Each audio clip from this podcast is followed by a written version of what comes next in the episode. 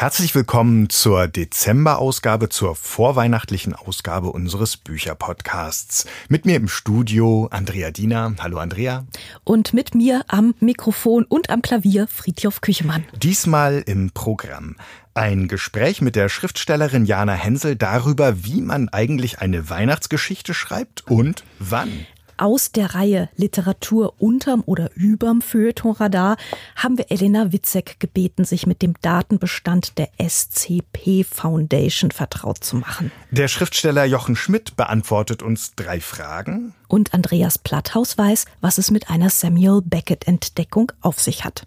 Außerdem kennt sich Anne Siegel mit der weihnachtlichen Bücherflut in Island aus. Die ist seit Jahrzehnten Tradition und diesmal in der Diskussion. Und dann gibt's natürlich wieder ein Literaturrätsel. Wo bekommt man heute Weihnachtsgeschichten her und vor allem, wo bekommt man solche Weihnachtsgeschichten her, die nicht die übliche Weihnachtsgeschichte ist, die eh schon in der Bibel steht? Der Verlag Edition Chrismon hat sich diese Aufgabe angenommen und äh, möchte in jedem Jahr eine Schriftstellerin, einen Schriftsteller einladen, eine Weihnachtsgeschichte zu schreiben, die dann in diesem Verlag der Evangelischen Verlagsanstalt erscheint. Und in diesem Jahr ist es Jana Hensel als zweite Schriftstellerin und Andreas Platthaus, Literaturredakteur der Frankfurter Allgemeinen Zeitung, hat sich mit ihr getroffen und sie gefragt, wie das heute eigentlich so ist und wie man Weihnachtsgeschichten für die moderne Zeit schreibt. Herzlich willkommen, Frau Hensel. Hallo, schönen guten Tag. Sagen Sie mir, wann schreibt man überhaupt eine Weihnachtsgeschichte? Ich vermute, man setzt sich nicht im Jahr davor, kurz vor Weihnachten hin, um genau in der Stimmung zu sein.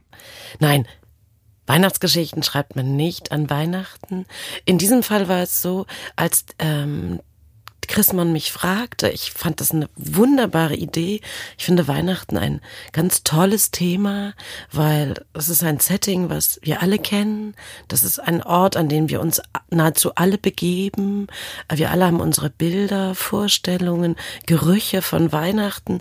Und insofern ist es für Geschichten manchmal leichter, da hineinzugehen oder sich sozusagen in die Vorstellungen der Leute einfach hineinzuschreiben. Aber Ihre Frage war, wann schreibt man das? Also die Geschichte lag schon ein bisschen in der Schublade. Mm, die Idee war schon, ist schon älter, aber tatsächlich habe ich mich dann in den, in den ähm, Frühjahrsmonaten hingesetzt und sie ausgearbeitet. Und ja, ähm, es schneit dann sehr viel in äh, in einem Leben. Ähm, es schneit dann, wenn ähm, wenn die Tage länger werden. Es schneit dann, wenn die äh, Bäume Blätter bekommen und wenn die ersten Frühblüher durch die Erde stoßen, dann schneit es bei einem. Und man muss ein bisschen aufpassen, ähm, dass es nicht zu viel schneit und dass man sich nicht ein bisschen in diese ganze Weihnachtsromantik zu sehr verliebt.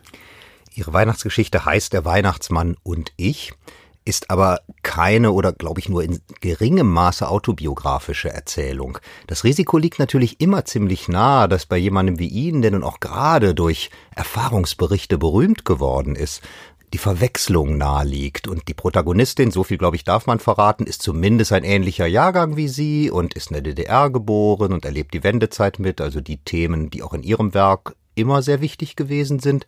Trotzdem merkt man dann irgendwann, sie ist doch etwas ganz anderes. Ah, das ist schön. Warum haben Sie das gedacht? Dass es jemand ganz anderes ja. ist, weil es dann letztlich von meiner ganzen Vorstellung, wie die Dame geschildert wurde, nicht ihnen entsprach ah, ja. und auch Übersetzerin, also wo es dann so darauf fokussiert wurde, dass sie Übersetzerin ist, wäre es jetzt autobiografisch gewesen, hätte ja noch viel mehr publizistische Aktivität dazu also, kommen müssen, verstehe. auch wenn ich weiß, dass sie übersetzt haben. Aber mir schien es dann wunderbar davon gelöst und ah, natürlich ja, biografisch betrachtet waren auch ein paar Dinge da, die ich nicht ganz mit dem mir bekannten Lebenslauf zusammenbrachte. Aber warum nennen Sie es der Weihnachtsmann und ich? Also tatsächlich erstmal freut mich, dass Sie nicht gleich nach nach dem autobiografischen Fragen, weil tatsächlich es in diesem Buch sich nicht so verhält. Es ist die Geschichte einer Freundin, die ich erzähle, die sie mir mal einmal erzählte. Das ist die Geschichte ähm, eines eine, einer einer Familie in der DDR. Ein, ein Mädchen, eine Schülerin geht jedes Jahr gemeinsam mit ihrem Vater Geschenke äh, verteilen. Er kleidet sich als Weihnachtsmann und sie ist das kleine Wichtelmädchen an seiner Hand und so ziehen sie in diesem Buch ähm, äh, Jahr für Jahr an Weihnachten durch das Neubaugebiet und ich beschreibe in dem Buch die letzte, also das Weihnachten 89 und dann quasi all die Auflösung danach. Ähm, und was mich an der Geschichte gereizt hat, ist, und insofern ist es tatsächlich nicht autobiografisch, es ist eine Geschichte, glaube ich, der kleinen Leute. Es geht um Betriebsweihnachtsfeiern, es geht um Familien, die bei der Feuerwehr arbeiten, es geht um Fleischereien, es geht um ganz normale Leute, sind keine Intellektuellen, sind keine Geistesmenschen. Es geht darum, äh, natürlich aus dem Blick der Protagonistin von heute, wie sind sie durch diese Jahre gekommen und natürlich auch, wie sind der Vater und die Tochter durch die Zeiten gekommen. Und der Weihnachtsmann und ich, das bedeutet im Prinzip, eine, ist eine Art Übersetzung von mein Vater und ich, könnte man sagen. Was, glaube ich, für viele Leser dieses Buches überraschend sein wird, zumindest wenn sie aus Westdeutschland kommen, ist, dass überhaupt der Weihnachtsmann eine Rolle in der DDR gespielt hat. Und ich entnehme einer kleinen Passage, dass auch das Christkind in einigen Familien natürlich immer noch, klar, es gab genug christliche Familien, aber dann doch auch der, die, dasjenige, muss man sagen, war, was die Geschenke bringt. Wie hat es sich mit Weihnachten verhalten in der DDR? Und war der Sinn, den Sie bei der Wahl dieses Themas hatten, tatsächlich auch so ein bisschen zu vermitteln, dass sich da eigentlich gar nicht so viel unterschied? Ich glaube schon, dass sich Weihnachten unterschied in West und Ost. Ähm, ich denke, dass Weihnachten in der DDR ein durch und durch säkulares Fest gewesen ist.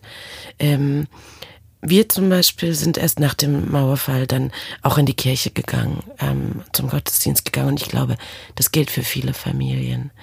Ähm, und was natürlich ein fundamentaler Unterschied war, meine Mutter begann damals im Sommer Weihnachtsgeschenke zu kaufen. Also man ging nicht äh, erst in den letzten zwei Wochen oder am 23. los, ähm, um, um die Geschenke zu kaufen, sondern man kaufte die Dinge, wenn es sie gab. Und wenn es etwas gab, was außergewöhnlich war, oder wenn es etwas gab, was es sonst nicht gab, dann kaufte man das im Zweifelsfall im August und verpackte es dann zu Weihnachten und legte es unter den Gabentisch. Etwas ganz Großartiges an dieser Form von Geschichten, zumindest in meinen Augen, ist, dass man sich mit dem Vertrauen hineinbegeben kann, es wird gut ausgehen. Das war bei der ersten Weihnachtsgeschichte von Juja Bank so, das ist bei ihrer Weihnachtsgeschichte, und da verrate ich sicher kein Geheimnis mit, auch wieder so. Was für eine Zielsetzung gibt es, wenn man sich an seinen Stoff herangibt? Muss es zwangsläufig sehr versöhnlich, sehr intim, sehr gemütlich oder was man sich an allen möglichen Bezeichnungen für die Weihnachtszeit ausdenken kann sein? Nun, in dieser Weihnachtsgeschichte, die ungefähr zehn Tage vor Weihnachten einsetzt, geht es durchaus turbulent zu. Das ist mir auch wichtig zu erzählen. Ich mag an Weihnachten letztlich auch den Stress, in den es uns alle versetzt. Ähm, deswegen finde ich nichts, ich freue mich auf nichts so sehr wie auf Weihnachten und ich bin über nichts so sehr froh, wenn es vorbei ist wie über Weihnachten. Und ähm, auch Melanie und ihre Familie werden sozusagen in diesen üblichen Stress hineingezogen. Und trotzdem ist, und das ist das Schöne an Weihnachten, es legt sich am Ende dann doch eine Ruhe über alles. Ähm, spätestens am 24. nachmittags, ähm, wenn man durch die Straßen geht, es ist eine Ruhe im Land und deswegen, hm, ich weiß offen gestanden selten, wie meine Geschichten ausgehen. Das entscheidet sich tatsächlich auf den letzten Metern. Ähm, insofern konnte die, war mir klar, dass die Geschichte von Anfang an gut ausgehen würde. Hm, das wäre betrieben zu sagen. Aber ich glaube, dass ich am Ende doch in dieser Ruhe ankommen wollte. Wenn Sie sagen, dass Sie in gewisser Weise beim Schreiben erst die Geschichte für sich finden, dann erklärt das meine wunderbare Spannung, die ich bei der Lektüre hatte, weil man irgendwann natürlich merkt, worauf es hinausläuft. Und dann fragt man sich, und das will ich jetzt nicht vorwegnehmen, wie da die Auflösung ist, wer ist denn der Weihnachtsmann am Ende in dieser Geschichte? Und da gibt es zwei, drei Wendungen, die mich wunderbar auf eine falsche Spur geführt haben, wo ich dachte, oh, ich weiß, wie es ausgeht und war dann sehr erfreut, als ich feststellte, nein, es geht doch ganz anders aus. Das heißt, der Reiz liegt durchaus auch in der Überraschung der Geschichte, zumindest so wie ich sie wahrgenommen habe. Ähm, das freut mich. Ja, natürlich, es hat auch natürlich was Komödiantisches. Es hat sozusagen, ähm, es ist so ein bisschen auch eine Komödie, ne? So Türen gehen auf, jemand steht wieder in der Tür, Türen gehen zu. Ähm, diese äh, Figur Melanie wird überrascht oder auch nicht überrascht. Jedes Jahr zu Weihnachten meldet sich quasi ähm, ihr erster Freund. Ähm, und nun in diesem Jahr, das, also ein bisschen können wir die Geschichte schon verraten. Also ähm, ähm, die Geschichte setzt ein, dass ähm, der Kindergarten ihres Sohnes ähm, einen jemanden sucht, der den Weihnachtsmann spielt. Und diese Melanie, ein bisschen aus Druck, weil es niemand anderes machen will, erklärt sich bereit, diesen Weihnachtsmann zu spielen und sie bittet ihren Vater, das alte Weihnachtsmannkostüm zu schicken, das sie selbst nie getragen hat, weil sie eben diese Wichtelfigur war. Und in dem Moment, wo sie das Paket mit dem Weihnachtsmannkostüm öffnet, ist es so eine Art, ähm, es ist so eine Art Madeleine, die sie in den Tee, die sie sozusagen, ähm, also es ist eine, es öffnet sich mit dem Paket, eröffnen sich, öffnen sich die alten Erinnerungen, kommen zurück. Und ähm, dann meldet sich der alte Liebhaber und tritt auf. Dieser Vater wird natürlich wieder präsent, weil ähm, sie sich dann erinnert, ja, wie haben wir das eigentlich damals gemacht und was muss man beachten? Also auch das sei verraten. Äh, Weihnachts professionelle Weihnachtsmänner, wenn man das so sagen kann, ähm, das ist kein ganz leichter Job. Ähm, es gibt durchaus viele Dinge zu beachten und Melanie erinnert sich an all die alten Tipps, die ähm, ihr Vater ihr gegeben hat und die beiden rutschen ähm, überraschenderweise wieder enger aneinander. Ähm, was war Ihre Frage? Eigentlich ist sie damit hervorragend beantwortet, würde ich jetzt behaupten, denn mich befriedigt allein schon diese Erzählung. Ich glaube, ich hatte auch gar keine Frage im klassischen Sinne gestellt, sondern mehr eine Bemerkung gemacht, die Sie aber wunderbar Ach so, nein, es ging haben. darum, warum, äh, ob ich, warum ich das Ende nicht wüsste ähm, oder was, dass es sozusagen so spannungsreich ist. Ja, das passiert beim Schreiben und das ist das Tolle beim Schreiben. Wenn Sie erstmal ein, Sie bauen sozusagen, Sie überlegen sich einen Rahmen, Sie überlegen sich, welche Figuren Sie auftreten lassen und in dem Moment, wo aber diese Figuren Figuren da sind, fangen die an, ähm, dann leben die, dann machen die ihre Sachen. Man führt sie tatsächlich nur ein bisschen. Aber die entscheiden ganz entscheidend mit. Deswegen, ähm, wenn ich wüsste, wohin ich die Geschichte treibe, würde ich die Figuren einengen. Die müssen am Ende machen können, was sie wollen. Deswegen führen sie mich letztlich zum Ende der Geschichte. Wie frei waren Sie? Bei Themenwahl ist natürlich albern, Weihnachtsgeschichte hat ein Thema vorgegeben, aber bei dem, wie es dann ausgestaltet wird, gibt es vom Verlag bei einer solchen Reihe, die ja wahrscheinlich daraus entstehen soll, die Vorgabe, lass es bitte aber auch richtig schön weihnachtlich gut enden. Ist der Umfang genau vorgegeben? Ist eine Personenkonstellation, also muss es im familiären Kontext oder so spielen? Wie sind da die Erwartungen eines Verlages an eine Weihnachtsgeschichte? Also nein, es gab überhaupt keine Vorgaben, bis auf die, der Umfang. Es ist ein eher schmales Bändchen, es ist ein schönes kleines Buch geworden. Ähm, ich hatte offen gestanden, weil es die Edition Chrismann ist und weil es die evangelische Verlagsanstalt ist, ähm, schon ein bisschen Angst, dass es zu wenig traditionell traditionell christlich zugeht. Insofern habe ich dann, das sei verraten, noch ein bisschen auch eine Familie eingebaut, die schon zu DDR-Zeiten ganz klassisch in die Kirche geht. Ähm, auch auch aber einfach, um auch zu erzählen, dass es so etwas gegeben hat und dass das auch nichts Fremdes war und ähm, dass mir diese Räume durchaus vertraut sind.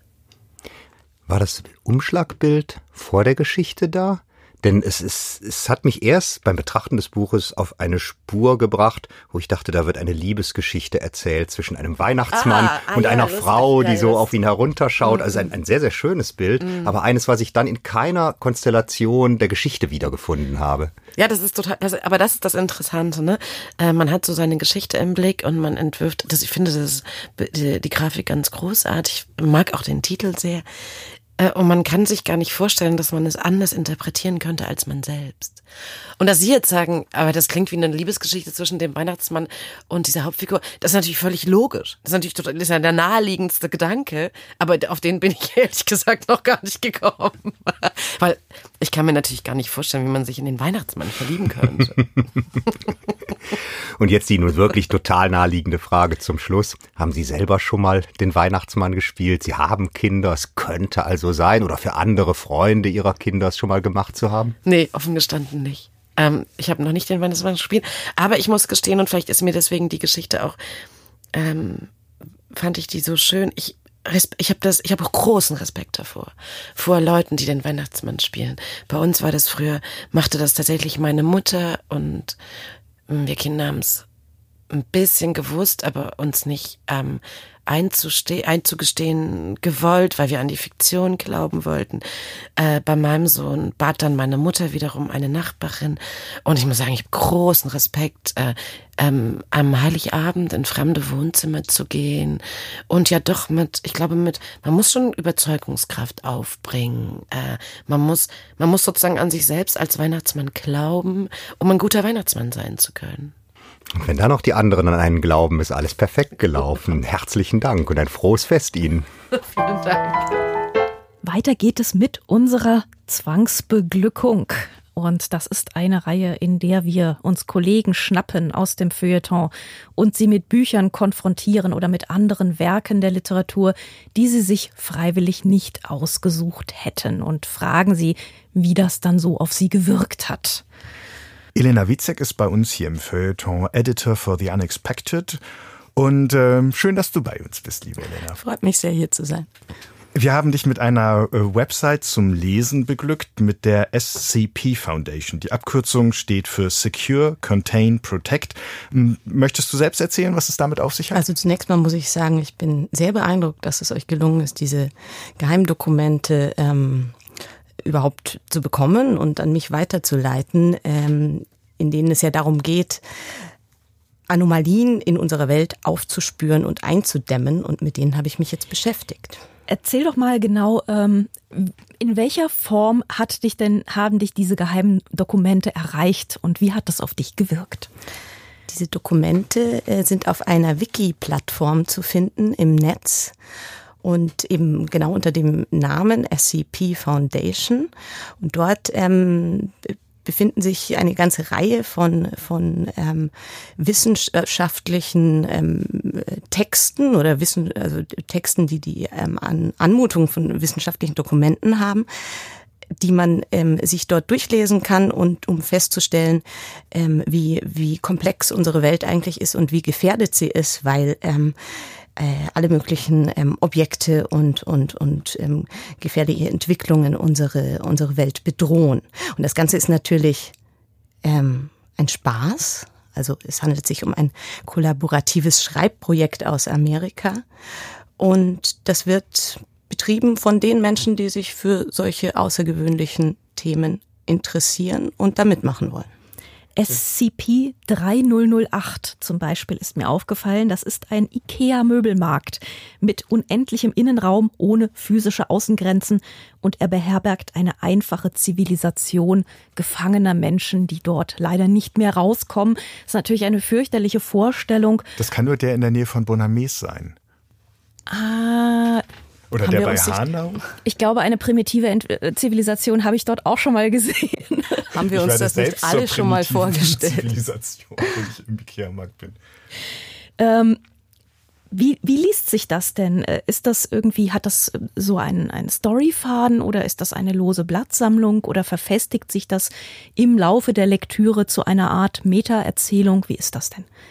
Also ich glaube, man muss unterscheiden zwischen diesen wissenschaftlichen Dokumenten, die dort ähm, abgedeckt sind, und den Stories, die dazu auserzählt werden. Es gibt eben diese, diese Dokumente, die, die klingen so, so pseudo, ähm, haben so einen pseudo-akademischen Ton und ich glaube, dieser Ton, darum bemühen sich alle Schreiber auf dieser, auf dieser Website. Und das kann man jetzt witzig finden. Es ist oft auch witzig und, und ungewöhnlich und, und reicht an die Vorstellung aus unseren Träumen ähm, und unseren äh, schlimmsten ähm, Ideen von dem, was die Welt irgendwie, was in der Welt passieren kann, heran.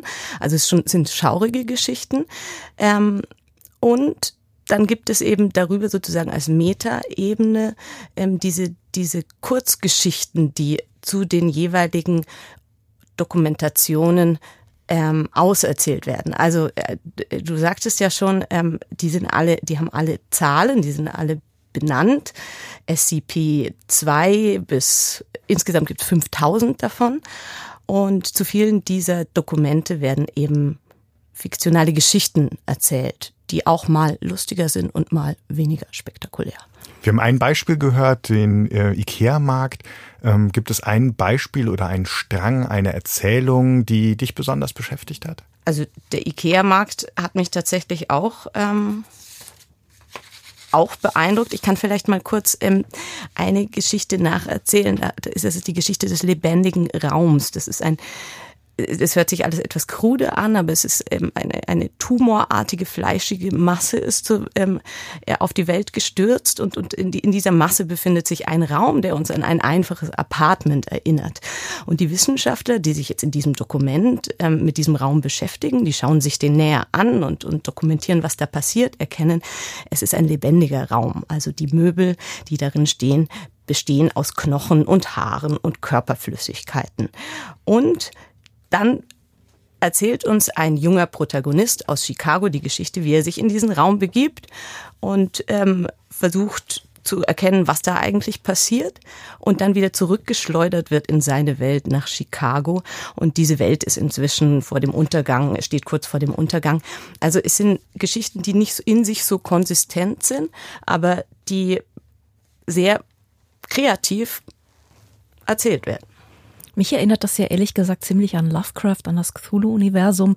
Ähm, auch er erzählt ja eigentlich immer sehr, sehr nüchtern und äh, findet dann auch oft keine Worte für diese Dinge und findet sie unbeschreiblich und äh, weiß immer gar nicht genau, wie man diese, wie man das alles, dieses, dieses namenlose Grauen eigentlich beschreiben soll. Ähm, wie siehst du das irgendwie, dieses, dieses Wiki, dieses Kollektivschreibprojekt irgendwo auch verankert, äh, literarisch? Oder ist das sowas komplett ganz Neues, was so frei schwebt für sich? Ja, also Lovecraft ist auf jeden Fall die naheliegendste ähm, Referenz, die man ziehen kann. Man kann natürlich auch an Mary Shelley denken, man kann an die Tradition der Horrorgeschichten denken und aus dieser Tradition sind all diese, diese Stories und Dokumente auch, ähm, auch inspiriert. Also es ist eine weite, ein, ein weites Feld der Horror- und Fantasy-Literatur, die wir, ähm, die wir über, über äh, die Geschichte ähm, äh, die Literaturgeschichte hinweg entwickelt haben. Ähm, wie liest man sowas, haben wir uns gefragt. Wie bewegt man sich in ähm, einem Wiki statt in einem Buch, also in einem äh, Ding ohne Anfang und Ende? Oder müsste man eher sagen, mit unzähligen Anfängen und Enden? Ist es ein Leseerlebnis, auf das man sich erst einstellen muss? Oder ist es eins, das einem andauernd fremd vorkommt, weil man sich immer wieder neu reinstürzen muss? Wie hast du die Lektüre erlebt? also das scheint mir so ein bisschen das Problem dieser Seite. Sie ist außerordentlich unübersichtlich und man muss schon ein Digital Native sein, um sich da wirklich wohlzufühlen. Also man muss suchen können und an der richtigen Stelle weiterklicken und sich da so richtig reinfuchsen, weil es ansonsten schwierig ist, einen, einen roten Faden zu finden in all diesen Geschichten, die man da immer wieder äh, die man da vorgelegt bekommt. Und äh, interessant finde ich auch, dass das Ganze keine besonders hübsche Anmutung hat. Also es sieht ähm, sieht äh, sehr akademisch, ähm, ähm, also es gibt Listen ähm, von, von diesen Dokumenten und Listen dieser Stories und all das. Universitätsbibliotheken so, genau, haben so ähnliche Seiten. Hat so ein bisschen ja. was von so einer Universitätsbibliothekseite, stimmt. Das heißt, es hat auf der einen Seite was wahnsinnig Modernes, also literarisch irgendwie modern, weil da Geschichten erzählt werden, die die aus dem Internet, also direkt aus dem Internet kommen und aus der Interneterfahrung der Nutzer, die sich dort eben austoben und auf der anderen Seite irgendwas behäbig ältliches und ähm, ja, also man muss ja auch, auch sagen, es gibt nur 500 Menschen, die an dieser Community in Deutschland ähm, aktiv beteiligt sind. Also es ist jetzt nicht gerade so, so ein Massenprojekt. Genau, es gibt eine deutschsprachige Seite und die wiederum ist der offizielle Ableger der englischsprachigen Seite genau. und die wiederum deutlich größer ist. Die haben, glaube ich, ja. 42.000 ja. Mitglieder. Ja. Secure, Contain, Protect ähm, steht dafür, dass also paranormale Aktivitäten ähm, aufgespürt werden müssen. Sie müssen bewahrt und beschützt werden und erfasst werden. Das heißt, es gibt also einerseits dieses, äh, dieses dokumentarische und auch dieses verwaltungshafte in diesem ganzen Zeugs. Ähm, auf der anderen Seite dann auch geheimdienstlich, weil es äh, immer wieder Schwärzungen gibt von bestimmten Dingen, die dann zu gefährlich sind, um sie ähm, auch äh, in der Fassung, die wir wir äh, für die Öffentlichkeit haben besorgen können, ähm, zu gefährlich sind, um sie ähm, allen zugänglich zu machen. Ähm, wie steht es um die literarische Qualität der einzelnen Einträge? Gibt es da so ein bestimmtes Niveau oder gibt es äh, überraschend viele Ausreißer nach oben oder nach unten? Naja, da es sich um ein kollaboratives Projekt handelt, ist es natürlich schon eine sehr große Bandbreite an verschiedenen äh, literarischen Stilen oder Stilformen im Allgemeinen. Was ich ganz lustig finde, ist tatsächlich das, was du gerade ansprachst, diese, diese Behördensprache, die dann da immer wieder auftaucht. Da heißt es dann, der Inhalt dieser Seite ist derzeit keine Verschlusssache und dann freut man sich, weil man da reinlesen darf, weil man sozusagen Teil dieser geheimen Community ist und da, da ähm, ja, sich äh, äh Zugang verschafft hat. Literarisch gesehen ähm, muss ich sagen, ähm, ja, ich habe mir jetzt viel auf der englischen Seite durchgelesen und ich finde es einfach spannend zu sehen, dass die mit der ähm, Sprache aus Chat-Verläufen ähm, arbeiten, dass da viel Dialogform ähm, zu finden ist und dass das alles wahnsinnig spannend klingt und abgründig. Aber ähm, naja, wenn man jetzt einen, einen ganz außergewöhnlichen Stil erwartet oder eine hoch, hochliterarische Sprache, dann ist man da, glaube ich, nicht an der richtigen Stelle. Wenn man so Bücher liest, dann gibt es ja die Begeisterung, was Neues anzufangen und ähm, bei mir zumindest die Befriedigung, wenn man eine Lektüre auch abschließen kann. Und bei SCP bricht man eher ab. Ähm, hast du dann irgendwann abgebrochen? Ähm, bist du vielleicht jetzt froh, dass es vorbei ist oder wirst du dranbleiben? Wie wirst du weitermachen? Wirst du weitermachen? Ja, ich muss ja auch noch das eine oder andere weitere Buch lesen. Also ich konnte jetzt ja nicht äh, rund um die Uhr ähm, aus der SCP ähm, Foundation ähm, zitieren in meinen nächsten Texten und Recherchen. Aber ähm, ich finde das durchaus ähm, durchaus ergiebig. Also ähm, zumal man ja auch sieht, da entsteht immer wieder was Neues und das nimmt auch wieder Bezug auf ähm, auf Dinge unserer Lebenswirklichkeit. Und deshalb würde ich schon sagen, da sollte man ab und zu mal reinschauen und, und ähm, ja, prüfen, was da jetzt gerade aktuell so in unserer Welt unterwegs ist. SCP-186-DE ist eine Entität mit dem Aussehen eines älteren Mannes, der ein klassisches Weihnachtskostüm trägt, inklusive Rute. Ich zitiere hier. Er beherrscht alle heute auf der Welt gesprochenen Sprachen und Schimpfworte in 32 weiteren. Bald wird er uns wieder im Zuge einer sogenannten heiligen Nachtereignisses begegnen.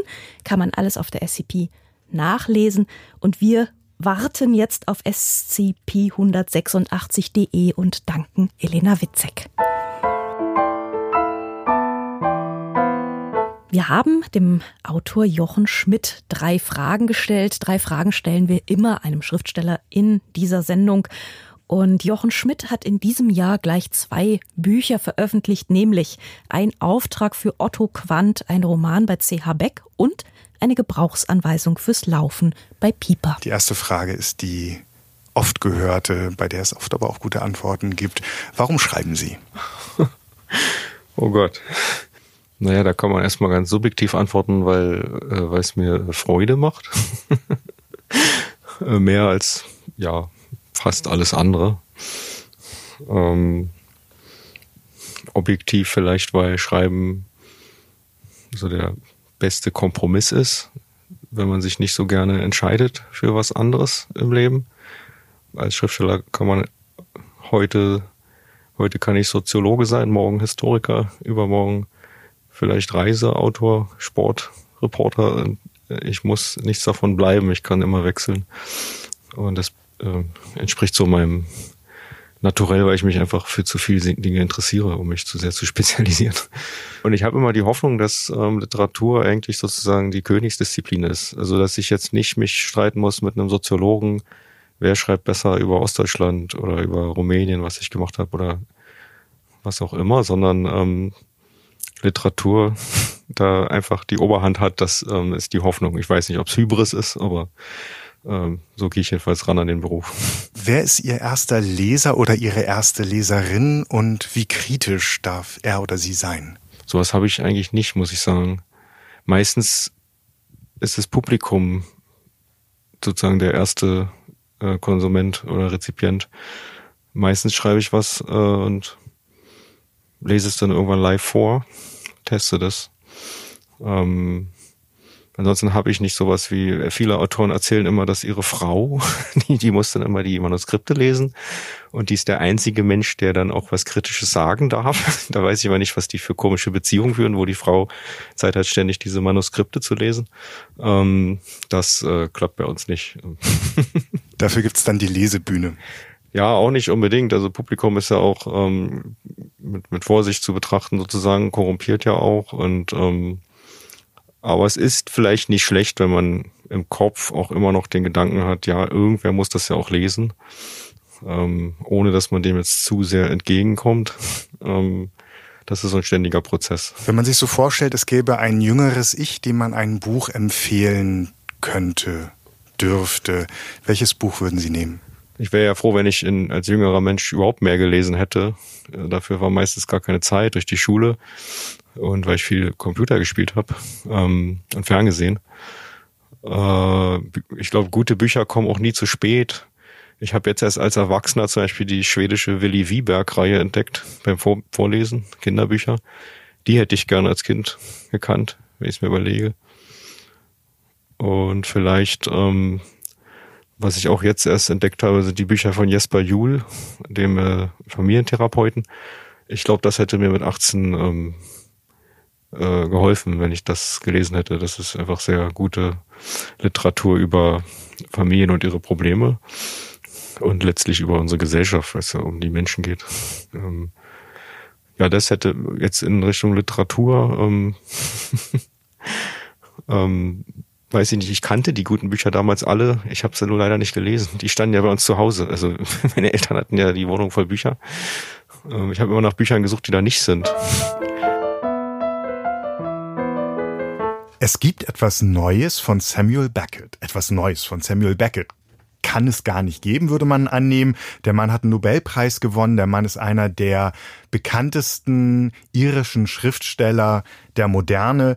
Ähm, wir haben unseren Literaturchef hier in der Frankfurter Allgemeinen Zeitung, Andreas Platthaus, zu Gast und fragen ihn natürlich als allererstes, wie kann es das geben? Eine Erzählung, die erst 25 Jahre nach dem Tod des Nobelpreisträgers Samuel Beckett veröffentlicht wird. Das ist eine Erzählung, die aus der sehr frühen Zeit von Beckett stammt, nämlich aus dem Jahr 1933, als gerade sein allererster Geschichtenband erschien. Und für diesen Geschichtenband hatte er diese Erzählung noch nachträglich auf Bitten des Verlages geschrieben, weil denen das Konvolut von zehn kleineren Erzählungen nicht so richtig ausreichend schien für ein literarisches Debüt.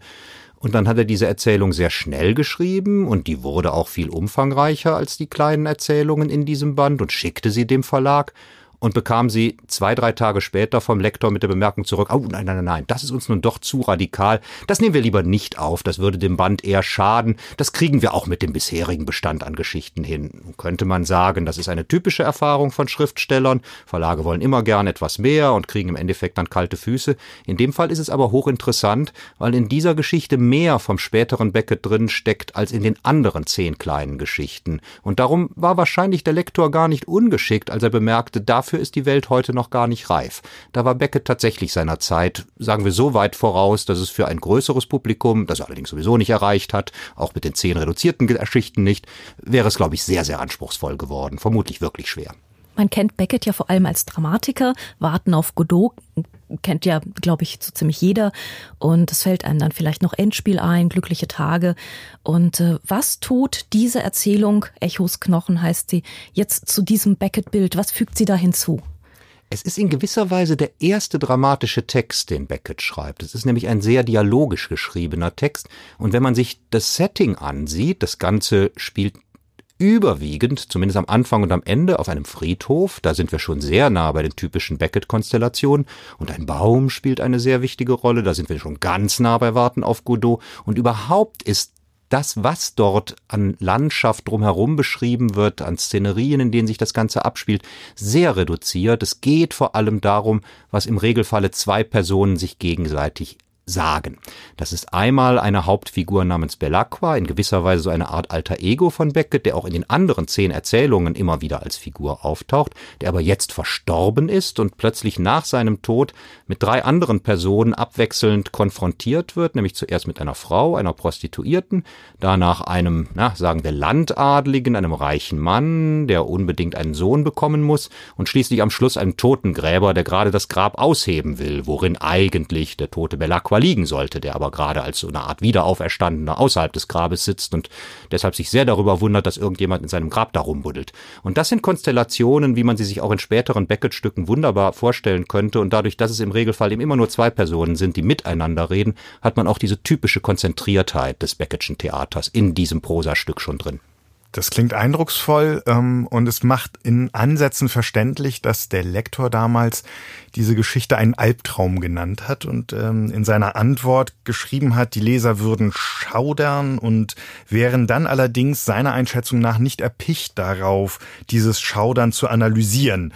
Ähm, ist das aus heutiger Sicht lächerlich oder ist es verständlich? Das ist sehr verständlich. Wir dürfen uns ja auch nicht vorstellen, dass Beckett dann mit Warten auf Godot, was ja kurz nach dem Zweiten Weltkrieg rauskam, also wir reden nochmal über 15 Jahre obendrauf, dass der da sofort einen Welterfolg mit gehabt hätte. Das hat sich auch erstmal durchsetzen müssen. Es war ein Achtungserfolg sofort bei der Kritik und bei den Theaterkundigen. Aber die Riesenwelle von, von Beckett-Begeisterung hat sich eigentlich erst in den 60er Jahren richtig entwickelt.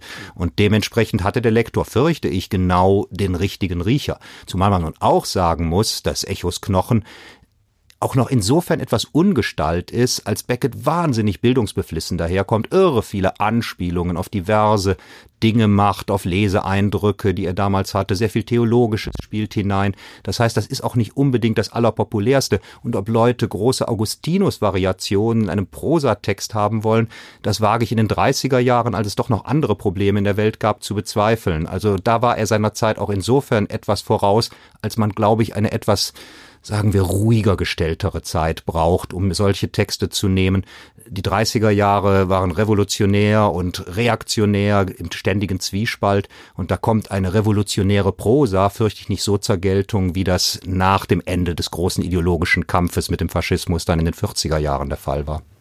Beckett selbst fühlte sich durch die Zurückweisung des Lektors und dieser Geschichte, wie er einem Freund auch geschrieben hat, tiefgreifend entmutigt. Das hat man als äh, Schriftsteller natürlich nicht gerne, wenn man der Lektor sagt, bitte in die Tonne. Ähm, aber jetzt aus heutiger Sicht gesehen, ähm, ist das denn für uns jetzt interessant und aufschlussreich, dieses Puzzleteil zu sehen, das äh, den Erzählungen voraus ist, aber anderes dann wieder ähm, aufgreift? Das ist so eine Art Brückenstück, was uns für die Rezeption der, äh, des Beckettschen Werkes irgendwie gefehlt hat? Brückenstück ist eine wunderbare Bezeichnung dafür. Es fehlt nicht in diesem Erzählungskontext. Wir hatten diese zehn Erzählungen eben seit 1934, als das Buch dann erschienen ist, und es ist natürlich kein Erfolg geworden und es wurde auch erst sehr spät übersetzt. Das heißt, das hat sowieso das Beckett-Bild international überhaupt nicht geprägt und auch in Frankreich nicht, wo es eben, äh, auch in England nicht, wo es erschienen ist. Und dementsprechend ist diese Erzählung heute ex post sehr, sehr interessant, um zu schauen, wo Beckett schon stand in einem bestimmten Moment, als man noch dachte, da ist er erst noch in den Anfängen, aber er war schon weiter. Man merkt, dass er unter dem Einfluss Kafkas gestanden hat, und zwar mehr als unter dem Einfluss von Joyce, den er ja persönlich kannte und von dem er viel gelernt hat und auf den man immer den frühen Beckett bezogen hat. Jetzt taucht hier plötzlich einer auf, der tatsächlich, das hat der Lektor super erkannt, Albtraumszenerien entfaltet, weil es gerade auch ganz viel Stoff aus den eigenen Traumprotokollen gibt gibt, die dort hineingeflossen sind. Also ein Verfahren, was auch Kafka über sein Tagebuch führen immer wieder betrieben hat. Dieses traumwandlerisch albtraumhafte der Kafka-Texte, das kann man da wiederfinden. Und das ist das wahnsinnig Spannende daran, zu sehen, wie ein Autor früher, als wir es immer gedacht haben, in gewisser Weise schon zu sich findet. Und dass er damit noch keinen Erfolg hat, das mag ihn damals tatsächlich entmutigt haben. Inwieweit es der Karriere vielleicht sogar eher genutzt hat, dass er noch einmal mehr als zehn Jahre Zeit hatte, an diesem spezifischen Stil zu feilen, sich aber auch nicht hat abbringen lassen durch diese Enttäuschung von diesem Weg. Das ist natürlich reine Spekulation, aber das Ergebnis spricht für sich. Es hat Becketts Karriere und Becketts Literatur keinesfalls geschadet, dass diese Geschichte zu seinen Lebzeiten nie das Licht der Öffentlichkeit gesehen hat. Und dass es das nicht getan hat, auch in dem Moment nicht, wo er berühmt war, zeigt ja vermutlich auch, dass er selber nicht so wahnsinnig glücklich damit war. Es sind zwei Typoskripte überliefert, die liegen beide heute in Archiven in Amerika, die stammen beide aus Beckets unmittelbarem Besitz. Das heißt, da ist nichts unterdrückt worden von irgendwem, sondern er wollte es einfach nicht publiziert haben. Ich bin sehr glücklich, dass man es heute anders sieht, denn es trägt viel zum Verständnis von Beckett bei.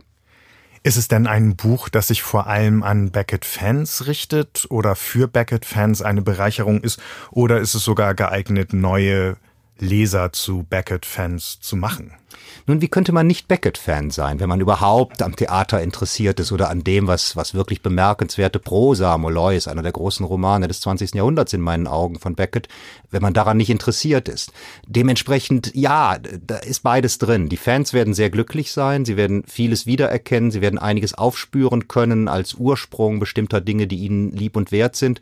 Und neue Leser mag es geben, wenn man bereit ist, eine bestimmte Stimme der literarischen Moderne des ersten Drittels des 20. Jahrhunderts noch einmal auf sich einwirken zu lassen. Aber man muss sagen, dadurch, dass wir alle nun auch wissen und kennen, was danach gekommen ist, auch diejenigen, die vielleicht Beckett bisher noch gar nicht so intensiv gelesen haben, haben trotzdem so etwas wie, wie Beckett-Motive und einen Beckett-Sound, glaube ich, im Ohr. Denn das ist einfach eine der wirkungsmächtigsten literarischen Sprachen, die das letzte Jahrhundert hervorgebracht hat die werden vielleicht dann wiederum sagen, na gut, aber so prägnant ist er ja doch noch nicht und so eindrucksvoll in der Psychologisierung seiner Figuren.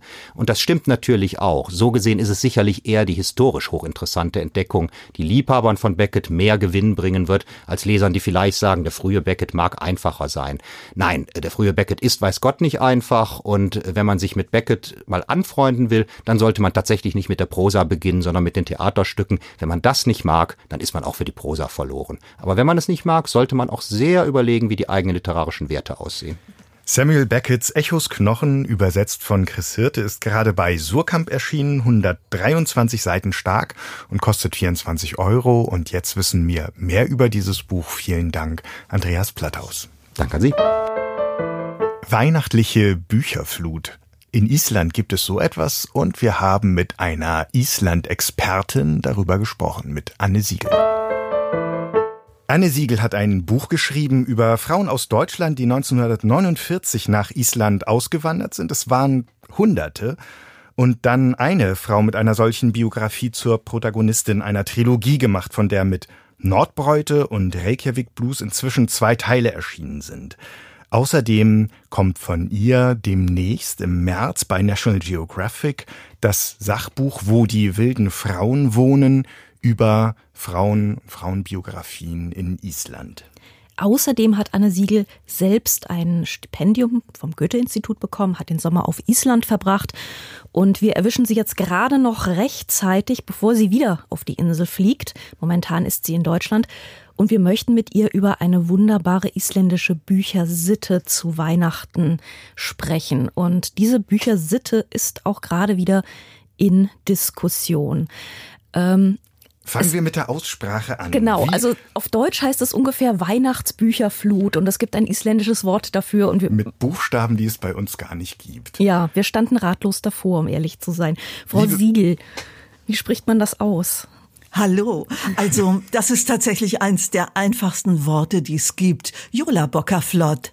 Also man spricht es tatsächlich fast, wie man es schreibt, und das ist ein Wunder im Isländischen und Deutschen. Das gibt's echt selten. Jola Bockerflott, das merken wir uns schon ja. mal. Wir hatten richtig und Angst das vor dem Wort. Ja, das D so ein bisschen weicher, Floth, ruhig. Floth. Ne? Okay. okay. Mhm, genau, sehr gut, Frau Diener. Das geht ja schon mal super los hier. Eine weihnachtliche Bücherflut. Was hat es damit auf sich? Woher kommt diese? Kann man es eine Tradition nennen? Woher kommt sie? Wie alt ist sie? Ja, sie ist tatsächlich, Sie haben das gerade schon sehr gut benannt. Sie ist tatsächlich ungefähr so alt wie eben diese deutsche Einwanderung, mit der ich mich da befasst habe, nämlich gut 70 Jahre und sie hat begonnen, die Flut der Bücher, die damals noch keine Flut war, in den 1940er Jahren während des Krieges, als Island vom Zweiten Weltkrieg nicht sehr tangiert war, aber ähm, ja britische und amerikanische Soldaten auf der Insel waren und denen das Papier Papier manchmal ausging. Also Bücher wurden dort etwas sehr Kostbares. Aber Island ist ein Land, das eben immer schon eine sehr lange Büchertradition hat und dementsprechend hat das Buch dort immer schon eine große, große Rolle gespielt. Also es gab eine sehr frühe Alphabetisierung zum Beispiel. Aber die sind wirklich büchersüchtig. Und diese Weihnachtsbücherflut war die gleich von Anfang an äh, so eine Flut, wie sie heute ist, äh, nämlich mit einem dicken Katalog in allen Haushalten, in allen Briefkästen jedes Haushaltes? Oder ist das etwas, was sich so ein bisschen langsamer entwickelt hat, eine, eine Graswurzelbewegung.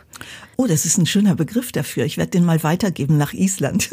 Denn die, meine isländischen Freunde sehen das alle gar nicht so. Die sind ein bisschen überfordert, aber man kann schon sagen, dass sich das wahnsinnig gesteigert hat. Und es hat sich tatsächlich in den letzten ja, 20, 30 Jahren nochmal wahnsinnig gesteigert. Übrigens sogar in diesem Jahr. Also äh, statistisch lesen Isländer in diesem Jahr sogar mehr als im letzten Jahr. Es hat sich gesteigert von zwei Büchern pro Monat Monat auf 2,3. Ich habe mir für dieses Gespräch extra nochmal vom isländischen Literaturverband die Statistik geben lassen.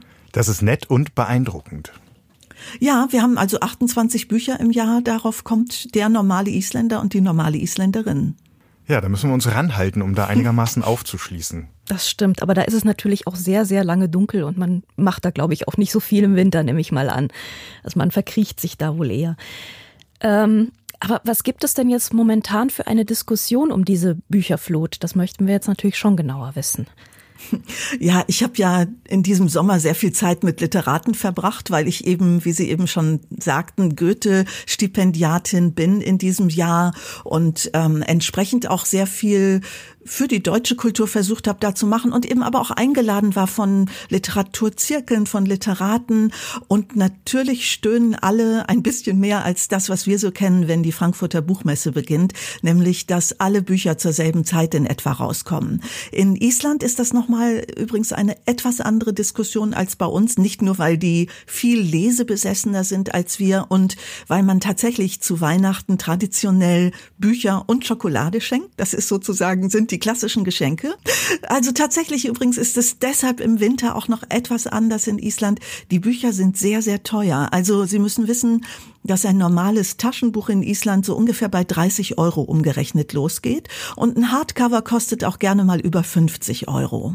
Ähm, dann sieht man gleich, dass die Geschenke zu Weihnachten doch so ein bisschen wertvoller sind, denn statistisch nein oder ich sag, ich, also man sagt immer so, dass man so zu Weihnachten sieben, wahrscheinlich so acht Bücher kriegt. Und ähm, tatsächlich ist diese Zeit sehr gemütlich, weshalb ich auch unglaublich gerne dahin reise. Also man gewöhnt sich so ein relaxtes anderes Leben an. Das das liegt nicht nur an den Schneestürmen, sondern das hat auch damit zu tun, dass sich Isländer gerne im Familienverband treffen. Also ich fliege nach Melrekkasletta, das ist äh, ganz oben im obersten Finger von Island, also 60 Kilometer südlich vom Polarkreis. Und das heißt, die Familie sitzt dort zusammen, man diskutiert viel, aber was jetzt wirklich irre ist, und das ist für uns Deutsche die komplette Entschleunigung, man diskutiert heftig und plötzlich während der Diskussion steht einer auf, nimmt sein Buch oder ein eines der, der frischen Bücher, nimmt ein Stück Schokolade, vielleicht noch Kaffee und geht ins Bett. Als ich das das erste Mal erlebt habe, muss ich gestehen, da hatte ich ein bisschen Probleme mit meiner deutschen Kontenance und wusste nicht recht, was denn da jetzt passiert. Und ähm, nach ein paar Tagen gewöhnt man sich daran, weil die Diskussion, müssen Sie sich vorstellen, die geht eigentlich immer weiter und immer mal verschwinden Menschen und die schlafen dann auch und kommen dann aus dem Bett wieder mit dem Buch und holen sich noch was zu schnuckern oder ein neues Getränk und steigen an einer vollkommen anderen Stelle der Diskussion wieder ein. Man stellt dann selber fest, dass man so am dritten Tag plötzlich auch nur noch in Schlafanzughose da sitzt und sich in diese komplette Entschleunigung begibt. Das ist total erholsam, das kann ich Ihnen sagen. Gibt es das dann in Island eigentlich auch, dass man äh, sich in Literaturhäuser, in Gemeindesäle oder wo auch immer setzt und äh, ähnlich wie in Deutschland, also Autoren beim Lesen zuhört, was ja in Amerika zum Beispiel auch nicht so verbreitet ist. Wie ist das in Island und müssen die Autoren dann alle rund um Weihnachten ihre Lesereisen abhalten oder ist das etwas, was sich dann ein bisschen mehr verteilt? Super Frage, Frau Diener. Tatsächlich war mir das selber nicht klar bis zu diesem Jahr. Das gibt es in dieser Form in Island nicht. Ich hatte sehr viel Kontakt während meines Goethe-Stipendiums mit anderen Literaten. Ich war tatsächlich auch in dem Haus untergebracht im Gröndalshus. Das kennen sehr viele Reisende. Das ist ein ganz süßes, kleines, rotes Häuslein, wo das UNESCO Literaturbüro eine Schriftstellerwohnung hat. Und über mir tobte immer das Leben bei Literatentreffen, die mich dann auch eingeladen haben. Und und ähm, dieses UNESCO-Literaturbüro und das Goethe-Institut haben in diesem Jahr für mich eine Lesereise organisiert. Also ging ich ja, ich habe 16 Lesungen in Island gemacht und bin ziemlich rumgekommen. Ich hatte einige Lesungen, wo 1000 Kilometer zwischen den einzelnen Orten zu überbrücken waren. Und meine isländischen Literaturkolleginnen und Kollegen waren schier entsetzt und sagten, Moment mal, du kriegst dafür Geld in Deutschland? Äh, wie jetzt? Und die Leute kommen da alle hin. Dadurch, dass das in Island, weil es eine Erzählertradition ist und man sich gegenseitig so viel vorliest, ist das nicht so ein Business, wie das bei uns auch für uns Autoren ist. Ich habe trotzdem mich auf den Weg gemacht und es war total faszinierend, denn jede meiner Lesungen war dort ausgebucht, die Hütte war voll, es gab übrigens keine Honorare, war mir ehrlich gesagt egal, die Botschaft war größer. Und natürlich, ich habe das zu Frauenfische Fjorde gemacht, das ist eine deutsch-isländische Love Story. Das heißt, da sind deutsche Frauen, wie Sie vorhin schon sagten, da sind deutsche Frauen nach Island gegangen. Die haben nicht viel von Deutschland mehr wissen wollen. Die sind, haben sich total assimiliert. Die haben natürlich viele Nachfahren gehabt. Und was man an dieser Stelle auch wissen muss, Deutsch ist eine Sprache, die in Island relativ verbreitet ist. Das war sehr, sehr lange die dritte Fremdsprache und es gibt eine große Tradition von Isländerinnen und Isländern, die seit Jahrhunderten in Deutschland studiert haben. Das heißt, die sind so, wie würden wir sagen, germanophil und das war eine ganz spannende Erfahrung für mich ähm, und auch, es war auch sehr süß, weil ich hatte eine fest geplante Lesereise es gab in diesem Jahr einen Staatsbesuch unseres Bundespräsidenten und ich war dann sozusagen die Vorhut. Der hat noch alle Lebenden, die nach diesen 70 Jahren damals nach Island gegangen sind, der hat die geehrt, was Island irgendwie vergessen hatte. Und das war natürlich eine ganz große Geschichte in Island. Das stand in allen Zeitungen. Und was wir dazu wissen müssen, ist, dass tatsächlich in Island Buchläden und auch die Bibliotheken rasend gut ausgestattet sind. Also die Bibliothek in so abgelegenen Orten wie eben in den Ostfjorden Norden, Egelstadir. Das ist im Grunde genommen das Gemeindezentrum. Da kommen auch die hin, also es gibt, glaube ich, niemanden in Island, der kein Internet hat. Auf jedem Gletscher gibt's 5G. Die sind uns da ziemlich überlegen. Man hat immer das Gefühl, man kommt in die dritte Welt, wenn man aus Island zurückkommt, ähm, nach Deutschland, was so Handyverbindungen und so angeht. Aber tatsächlich haben die Buchläden und auch die Archive und die Bibliotheken die Funktion tatsächlich des Gemeinwesens, dass die Leute sich dort auch treffen. Dann allerdings nicht in Schlafanzughosen. naja, ehrlich gesagt würde ich denen das ja auch noch zutrauen. Es ist auch wahnsinnig süß. Ich bin zum Beispiel ganz, ganz stolz. Ich war in so extrem abgelegenen Orten, wo ich gelesen habe. Und ich selber bin eine Bauerntochter, ich bin auf dem Land aufgewachsen. Und ich habe wirklich ein großes Herz für die Landwirtschaft oder die Landbevölkerung, sagen wir es mal so. Und ähm, für mich war, glaube ich, einer der schönsten Momente, also ich hatte erst gelesen, auch in Melreckers Letter, ganz oben am Polarkreis, und da habe ich während der Lesung, das, also das, da muss man dann sagen, das war Husavik. Und na, das kennen viele, die sich mit Whale-Watching befassen. Und dann dahin reisen. Aber eigentlich ist das nicht gerade so die touristische Destination. Während meiner Lesung an einem Abend im Sommer guckte mit einmal eine Seerobbe, eine, eine Robbe guckte durchs Fenster und ich war ziemlich abgelenkt. Und am Tag danach hatte ich eine Lesung in einem Ort namens Loyabaki und da wurde mir schon gesagt, ja, also in Island gibt es kein Sie, alle duzen sich. Anne, erwarte hier mal nicht so viel. Wir haben hier nur 45 Einwohner. Das fand ich natürlich wahnsinnig schön und es gab auch vorher einen Ort namens Blöndurs. Da hat mich meine beste isländische Freundin beschimpft mit den Worten, bist du wahnsinnig? Was willst du da denn? Das ist nur eine Straßenkreuzung im Nirgendwo. Und ich sagte, Moment mal, aber die haben auf jeden Fall eine Bibliothek und ich habe dann irgendwie mehr von diesem Ort mitbekommen als meine Freundin Greta, denn die haben tatsächlich, das kann ich jedem empfehlen, einen Hotpot, in dem einem auch Kaffee serviert wird. Das ist zum Beispiel großartig. Also ich war in diesem Ort namens Löjabaki und der hatte 45 Einwohner. Es war ein Sonntagnachmittag und ich bin so stolz. Von den 45 Leuten waren 36 in meiner Lesung. Robben nicht mitgezählt. Robben nicht mitgezählt, aber danke für dieses Stichwort, Herr Küchemann, denn ich schaute aus dem Fenster und da guckte ich auf einen schneebedeckten Vulkan und das war sagenhaft und da waren Menschen, die eben nicht aus Loyabaki kamen, die dann zwei Stunden angereist waren und da saß so ein alter Bauer, der immer wieder einschlief in meiner Lesung. Das war so hinreißend und dann hat sich hinterher die Frau, die die isländische Übersetzung meines Buches vortrug, die hat sich dann entschuldigt und gesagt, ah Anne, das tat mir so leid, der ist eingeschlafen und ich sagte, nee, nee, nee, solche Typen kenne ich, weil ich konnte dem das ansehen, der hatte so echte Bauernpranken. Man konnte sehen, was der schon alles in seiner Hand gehalten hatte. Und ich kenne solche Menschen aus meiner Heimat. Und mir war klar, der Typ ist morgens um halb vier aufgestanden. Der hat schon seine ganzen Kühe gefüttert. Der hat für alles gesorgt und ist dann in dieses Gemeindehaus gekommen, wo es nebenbei, das wird auch ein Argument für ihn gewesen sein, freien Kaffee und Kuchen gab. Und ähm, ich habe dem das total verziehen, dass der eingeschlafen ist. Ich fand das so rührend.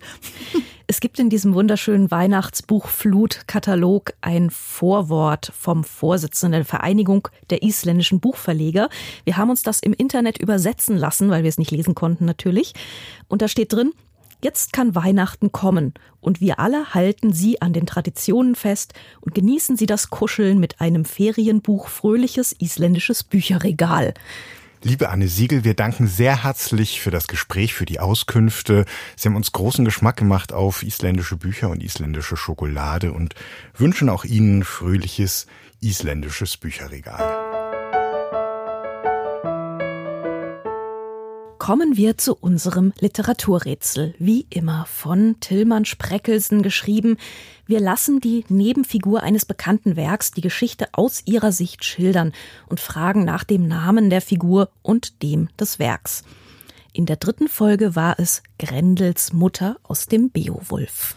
Unter den richtigen Einsendungen haben wir ein Prachtexemplar von Adelbert von Chamissots Reise um die Welt aus der anderen Bibliothek verlost. 450 Seiten stark, im Original 1836 erschienen und für 99 Euro im Buchhandel zu haben. Wir danken allen Teilnehmern und gratulieren Brigitte Harner aus Buchholz. Buchholz, das passt ja ausgezeichnet. Machen Sie auch diesmal wieder mit? Es gibt nämlich wieder was zu gewinnen und zwar es war einmal die wahren Märchen der Brüder Grimm und wer sie ihnen erzählte. Herausgegeben von Heinz Röllecke und Adelbert Schindehütte. Wie immer in der wunderbaren andere Bibliothek erschienen für 48 Euro zu haben im Buchhandel oder natürlich bei uns mit der richtigen Antwort. Und etwas Glück. Um welches Werk und welche Figur soll es diesmal in unserem Literaturrätsel gehen? Ach, die beiden. Ganz taufrisch waren sie ja nicht mehr, das sah ich sofort, als sie kamen, um sich die Wohnung zeigen zu lassen. Sie hatte sich besser gehalten als er. Sie hatte so etwas Stolzes im Blick und hielt sich gerade, während er so ein bisschen den Kasper gab.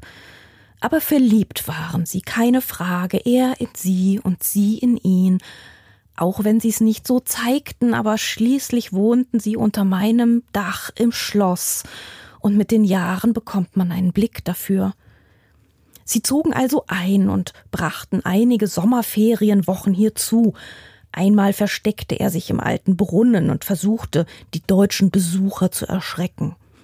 Er kam pechschwarz daraus und dachte wohl, ich hätte es nicht gesehen. Dann kam ihre Freundin für ein paar Tage zu Besuch und dann auch ein Freund von ihm.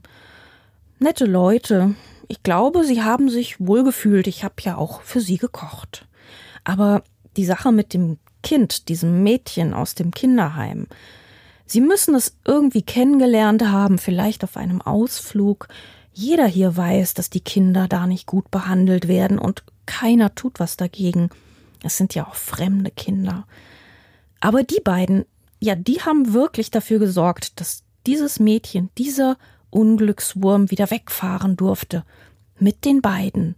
Und dafür, ja, dafür segne ich Sie. Bitte schicken Sie die Lösung bis zum 13. Januar an die E-Mail-Adresse bücher-podcast.faz.de, Bücher natürlich mit UE. Und unter den richtigen Einsendungen verlosen wir die wahren Märchen der Brüder Grimm. Nicht nur die Adresse für des Rätsels Lösung für Kritik und Lob findet sich auch auf unserer Website faz.net slash Bücher-Podcast, Bücher mit UE auch diesmal, sondern auch eine Reihe von Artikeln rund um diese Folge. Mitte Januar wollen wir die fünfte Folge veröffentlichen und unter anderem soll es dann um einen Ausblick auf den Bücherfrühling des neuen Jahres gehen. Wir wünschen frohe Weihnachten, viel Zeit beim Lesen und einen guten Rutsch, sagen vielen Dank und bis bald. Bis bald.